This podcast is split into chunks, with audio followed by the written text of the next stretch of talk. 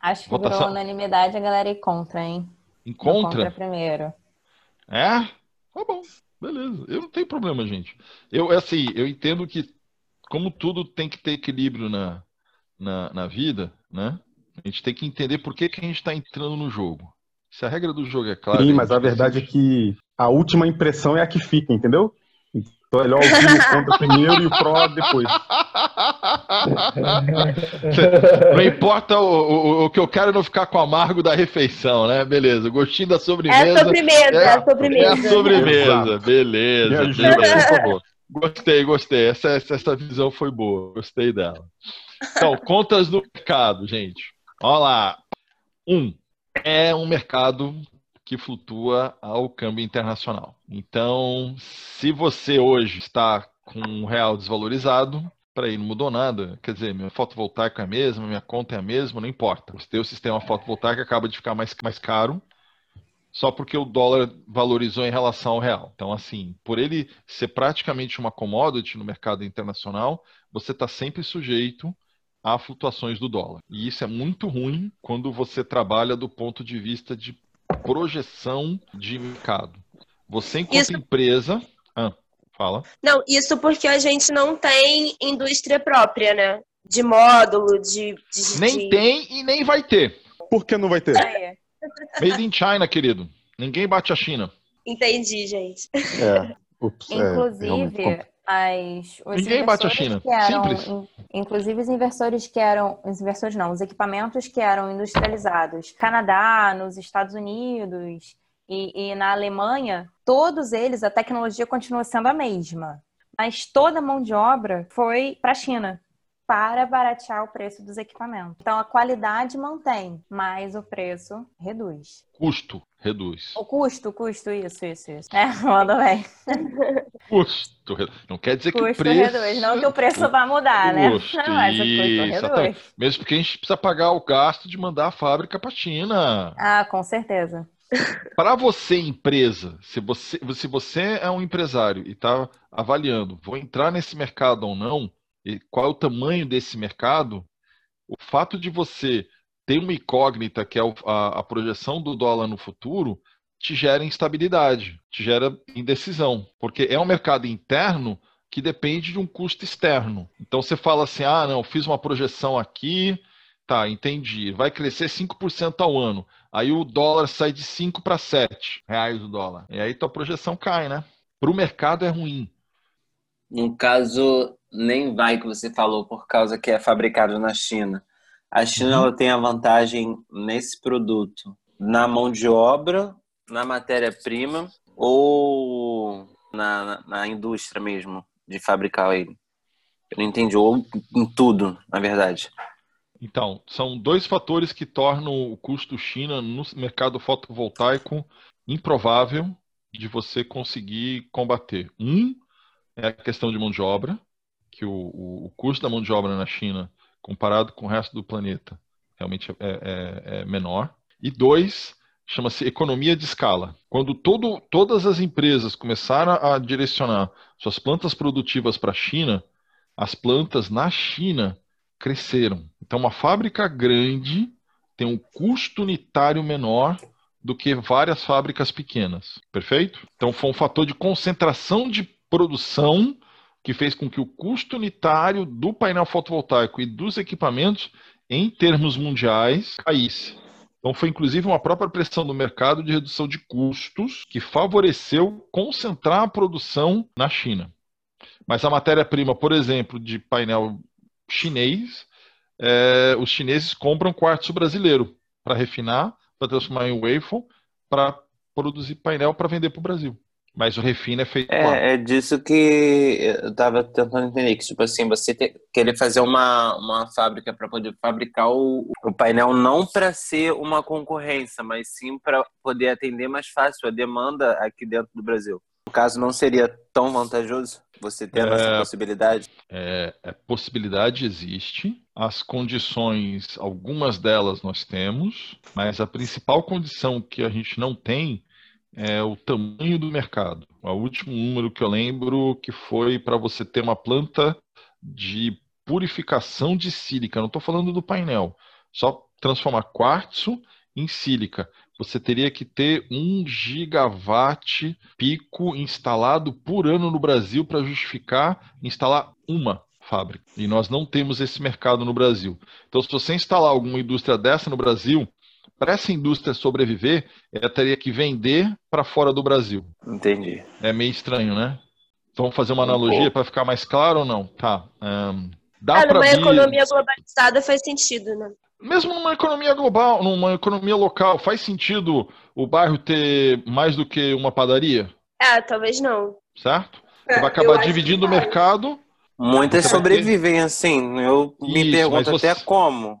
Mas... porque ela, É, mas porque na elas têm verdade tem mais de pão, gente. né? Todo mundo quer Porque pão, elas né? têm Todo demanda, mundo quer todo pão. mundo quer pão. naquela padaria. Claro. Às vezes tem Agora, cinco tipo, padarias que compram o mesmo pão.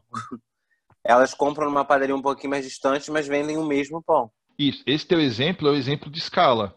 Para uma padaria pequena, ter um forno, pagar um padeiro e produzir o pão, não vale tanto a pena do que ele simplesmente acordar um pouco mais cedo, pegar o carro, passar numa padaria melhor, pegar os pães só para revender.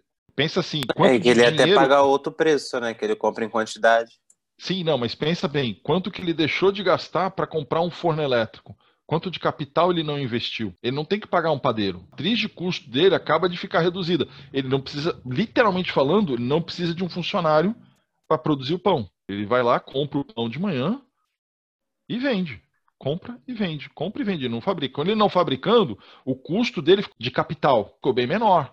É, são, são, na verdade, só questões de escala, né, que a gente está falando.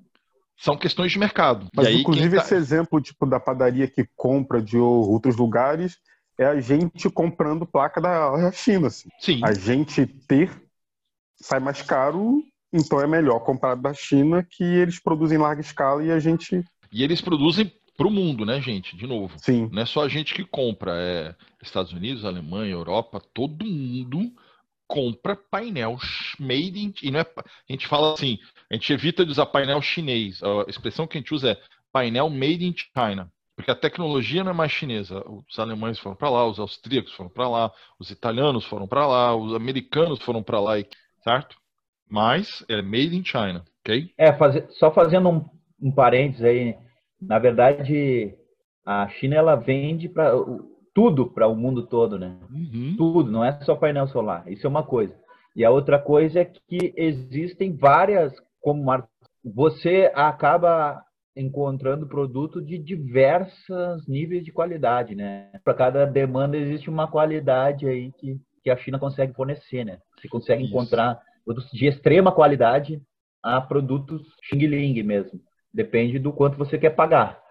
Eu não sei, gente, eu não sei se vai ter um prós e contra, assim, social, mas eu acho que, já que a gente está falando dessa produção na China, eu Hum. acho que isso seria um belo contra em questão de como é a produção dessas placas lá na China, né? Porque as condições de trabalho, as jornadas de trabalho, a remuneração desses trabalhadores, então é uma coisa que eu acho que vale a pena entrar como contra. Não em mercado, mas como contra social, por assim dizer. É, aí a gente vai entrar numa parte meio sensível. né? A gente não pensou em fazer um do social.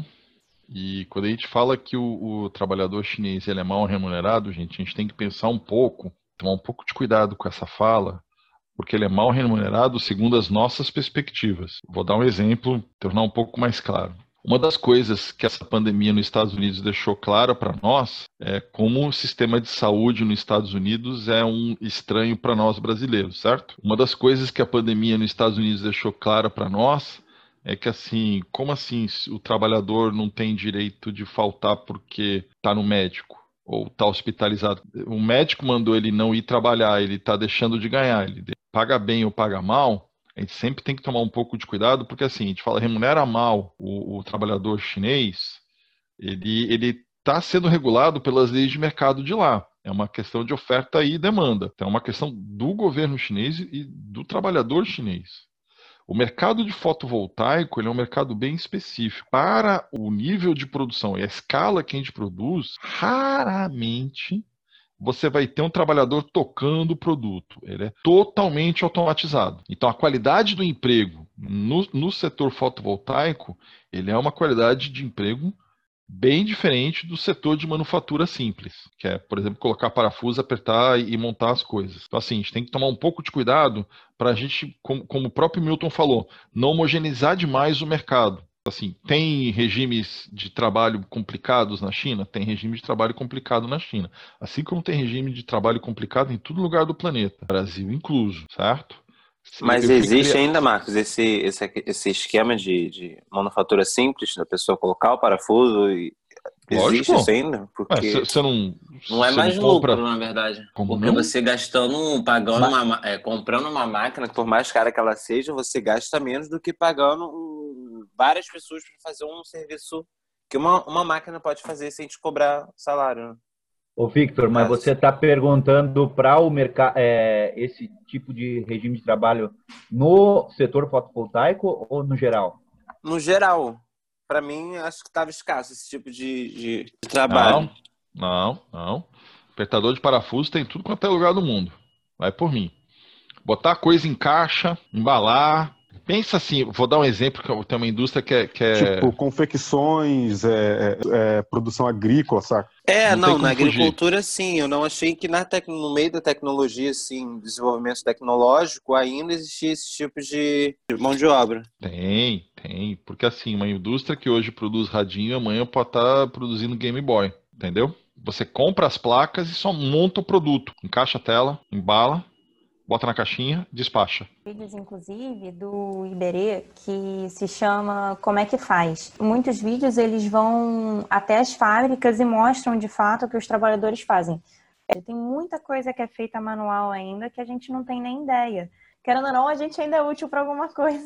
Nossa, a gente é útil para caraca. A gente tem uma capacidade de processamento de informação muito maior em termos de flexibilidade do que a máquina. A máquina processa rápido a mesma informação. A gente processa devagar, mas a gente processa muitas informações diferentes. E isso é a grande vantagem do ser humano. Alguma coisa mais na área do fotovoltaico, em função da escala, em função do nível de pureza que você precisa dos equipamentos, a automação é extremamente elevada, especialmente para você garantir qualidade e ganho de produção. É. Segundo o contra do mercado, é difícil de prever, gente. Por quê? O governo vai lá e autoriza a bandeira. Pronto, aumenta a procura de mercado fotovoltaico. Ou o governo tira a rola bandeira. Uma pronto. pandemia. Rola uma pandemia. Rola uma pandemia. Pô. tem que, que os dólares vai na altura. Então, é então assim, poxa, é difícil. É um mercado volátil.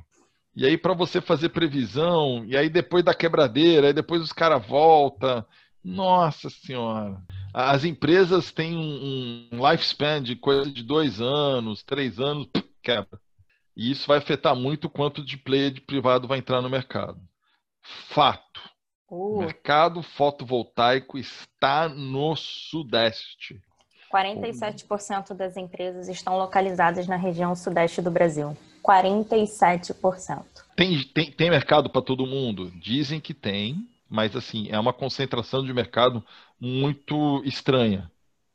Porque se você for parar para pensar, as melhores condições de insolação estão no Nordeste, né? Mas quais são as maiores, as melhores oportunidades em questões de financiamento, taxa e investimento, contribuição, qualquer coisa do tipo? Infelizmente, uhum. ainda é no Sudeste e, por incrível que pareça, no Sul do Brasil. Então, assim, são as coisas que você olha assim para o mercado e fala. Não, porque assim, tem gente que consome eletricidade no Nordeste? Tem. Tem sol no Nordeste? Tem. Então você deveria falar, poxa, é ali que a gente deveria ter um mercado fotovoltaico, mas não é o que acontece. Então isso é uma, uma certa, uma certa idiosincrasia que é meio complicado para o mercado, que faz com que em alguns momentos você vai ter uma concorrência desleal entre empresas e rola uma certa carnificina no setor. E isso é muito complicado para o mercado. Carnificina foi a palavra exata. Exata. Reflete uh, o poder aquisitivo né, da, da região. Concentração de região renda, né? É a região mais rica do país. Claro, exatamente. Era o que a gente estava. É, foi um ponto. De renda de serviços industrial que está no Sudeste. E aí, de novo, gente, é o que. Qual é a minha resposta padrão? Depende. Depende. É, estamos numa era onde as, a, todas as colocações são multifatoriais. E foi o que a Lorena falou.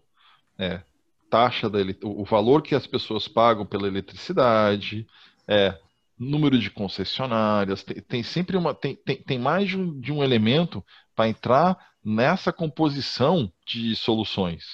Você tem questão, por exemplo, incentivos ou desincentivos de município, de estado, políticas públicas.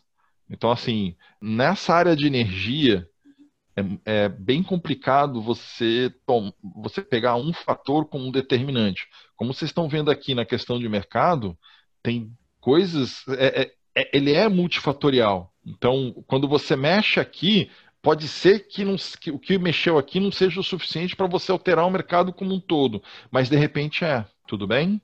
Então, assim, é, é, essa instabilidade, essa, esse grau de, de você não poder, de previsibilidade do mercado fotovoltaico, para quem investe, ele é muito desagradável. Então, é, você precisa ter estômago e precisa estar preparado para os riscos que são inerentes. O do dólar é o mais fácil de visualizar. Entre sai bandeira, e aí porque as maiores contas de energia elétrica estão no Sudeste, também é um fator que favorece esse mercado se concentrar no Sudeste. Não que não tenha contas altas também no Nordeste, mas aqui tem mais conta concentrada. Então aqui é mais fácil você formar um pool de clientes. Então é sempre multifatorial, é bem complicadinho mesmo, certo? E um quesito é justo. Todo o dinheiro que o brasileiro gasta para investir em fotovoltaico, uma parcela dele termina na China. Ele é um setor que, quando você investe nele, parte do capital brasileiro está indo para a China. Isso é um fato. Porque por que, você vai fomentar um mercado que de fato manda divisa para o exterior? Não é todas as divisas, de novo, é só uma parcela dela. Mas faz a gente pensar, né? De novo, estamos numa lógica de mercado internacional, onde faz sentido você ter players internacionais, porque isso te leva a custos menores. Então, esses são os contras do mercado. Alguma pergunta, gente? Estamos tranquilo? Vamos para os a favor, para deixar o gostinho da sobremesa? primeiro pró do mercado. No mercado de energia elétrica brasileira, o fotovoltaico coloca cor, coloca alegria, coloca flexibilidade na nossa matriz energética brasileira. E faz isso a um custo, tecnicamente falando, zero. Porque quem está investindo é o consumidor. A concessionária não investe, o governo não investe, o povo não gasta dinheiro. E isso é, pô, nossa, é muito bom. Né? Cada fotovoltaico, em teoria, é uma térmica menos que está entrando em operação. E essa flexibilização é muito bem-vinda. A geração é feita próxima do consumo.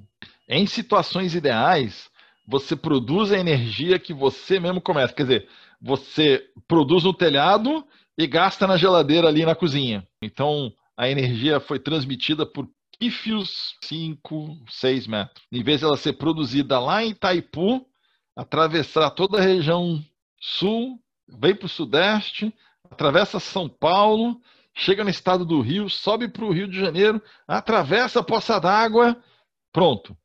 Podemos alimentar a sua geladeira dentro da sua cozinha. Então, assim, esse fator de produção próximo da fonte de consumo na fotovoltaica é único. E quando eu digo é único, é único, porque é a única fonte de energia renovável que você consegue fazer isso em loco. Tá? E isso para o mercado é muito bom. O mercado de energia elétrica agradece isso em gênero, número e grau. Óbvio, mas não, né, não posso cansar de dizer não tem dinheiro público investido. Vocês podem olhar para toda a vida de vocês, todo o painel fotovoltaico, especialmente se for on-grid, que vocês olharem, só tem dinheiro privado ali, gente. Isso é meio estranho, porque a gente está acostumado no Brasil que as grandes mudanças vêm é, através de programas públicos. E o mercado fotovoltaico ele é um movimento puxado unicamente pelo setor privado. E se você olhar isso do ponto de vista histórico no Brasil, ele é muito peculiar, porque não tem um centavo de investimento público. Existe sim, dependendo de algumas visões, deixa de recolher ICMS, porque diz que o fio foi para o poste, voltou para casa, passou pelo relógio, deveria ter faturamento. Então, alguns estados gostariam de abocanhar o ICMS do setor fotovoltaico, mas na prática não tem nenhum investimento público para desenvolver uma fonte de energia renovável em território nacional. E isso é um sucesso tremendo da energia fotovoltaica no Brasil, que foi um modelo muito diferente do que foi, por exemplo, na Alemanha. A garantia do sistema fotovoltaico é do governo. Então, a empresa, a concessionária, se ela tiver é, prejuízo com a compra de energia fotovoltaica do cliente, quem banca é o governo alemão, é o povo alemão. Gera emprego, é lindo. Nesse momento no Brasil, gerar emprego é tudo de bom. E finalmente, ele é baixo em capital. De novo, baixo em capital do ponto de vista de energia. Você não tem que comprar uma usina nuclear, você não tem que construir uma, uma barragem, etc. Tá? Lembrando, e... gente, que essa geração de empregos ela é atemporal. Então, assim, não existem determinadas épocas. O tempo todo a gente consegue fazer uma instalação fotovoltaica. Não é, por exemplo, igual Natal, e que você uh, é uma determinada época do ano que você consegue vender mais, entendeu? Não. É, o, o, a geração de emprego consegue ser constante ao longo do ano. Eu já adianto que nos meses de inverno as pessoas tendem a a instalar menos. O que normalmente, quando questionam a gente, a, as empresas, a gente fala, não, muito pelo contrário, essa é a melhor época, por conta da escassez de chuva, ou seja, quando chove a gente não sobe no telhado, que é muito perigoso, e porque a pessoa já vai gerando crédito para ser abatido nos meses de verão. Então, ela não vai ter uh, essa, esse impacto tão grande na hora de receber as contas nos meses de verão. E a questão da rápida expansão, que isso é um ponto muito positivo na fotovoltaica, que, por exemplo, se você for fazer uma grande hídrica, é uma obra que demora muito até elas concepção, estudo, análise, licença, obra civil, interligar. Fotovoltaica não. Você vai lá, não está chovendo? Não. Tem espaço? Tem. Chegou equipamento? Tem. Instala. Isso. Rapidinho, está gerando. Isso para o mercado de energia elétrica não tem preço. A última, que pode ser combinada com um sistema híbrido. O sistema híbrido ele não necessariamente precisa ser só a conexão do on-grid off-grid. É, esse termo sistema híbrido ele também é utilizado para quando você tem mais de uma forma de geração de energia é, renovável, tá? Então, por exemplo, eu tenho um sistema híbrido quando eu tenho uma geração eólica e solar, eu tenho um sistema híbrido é, não, não pensem que o sistema híbrido é somente um grid off-grid. Você também tem, pode ter duas formas de geração, ok?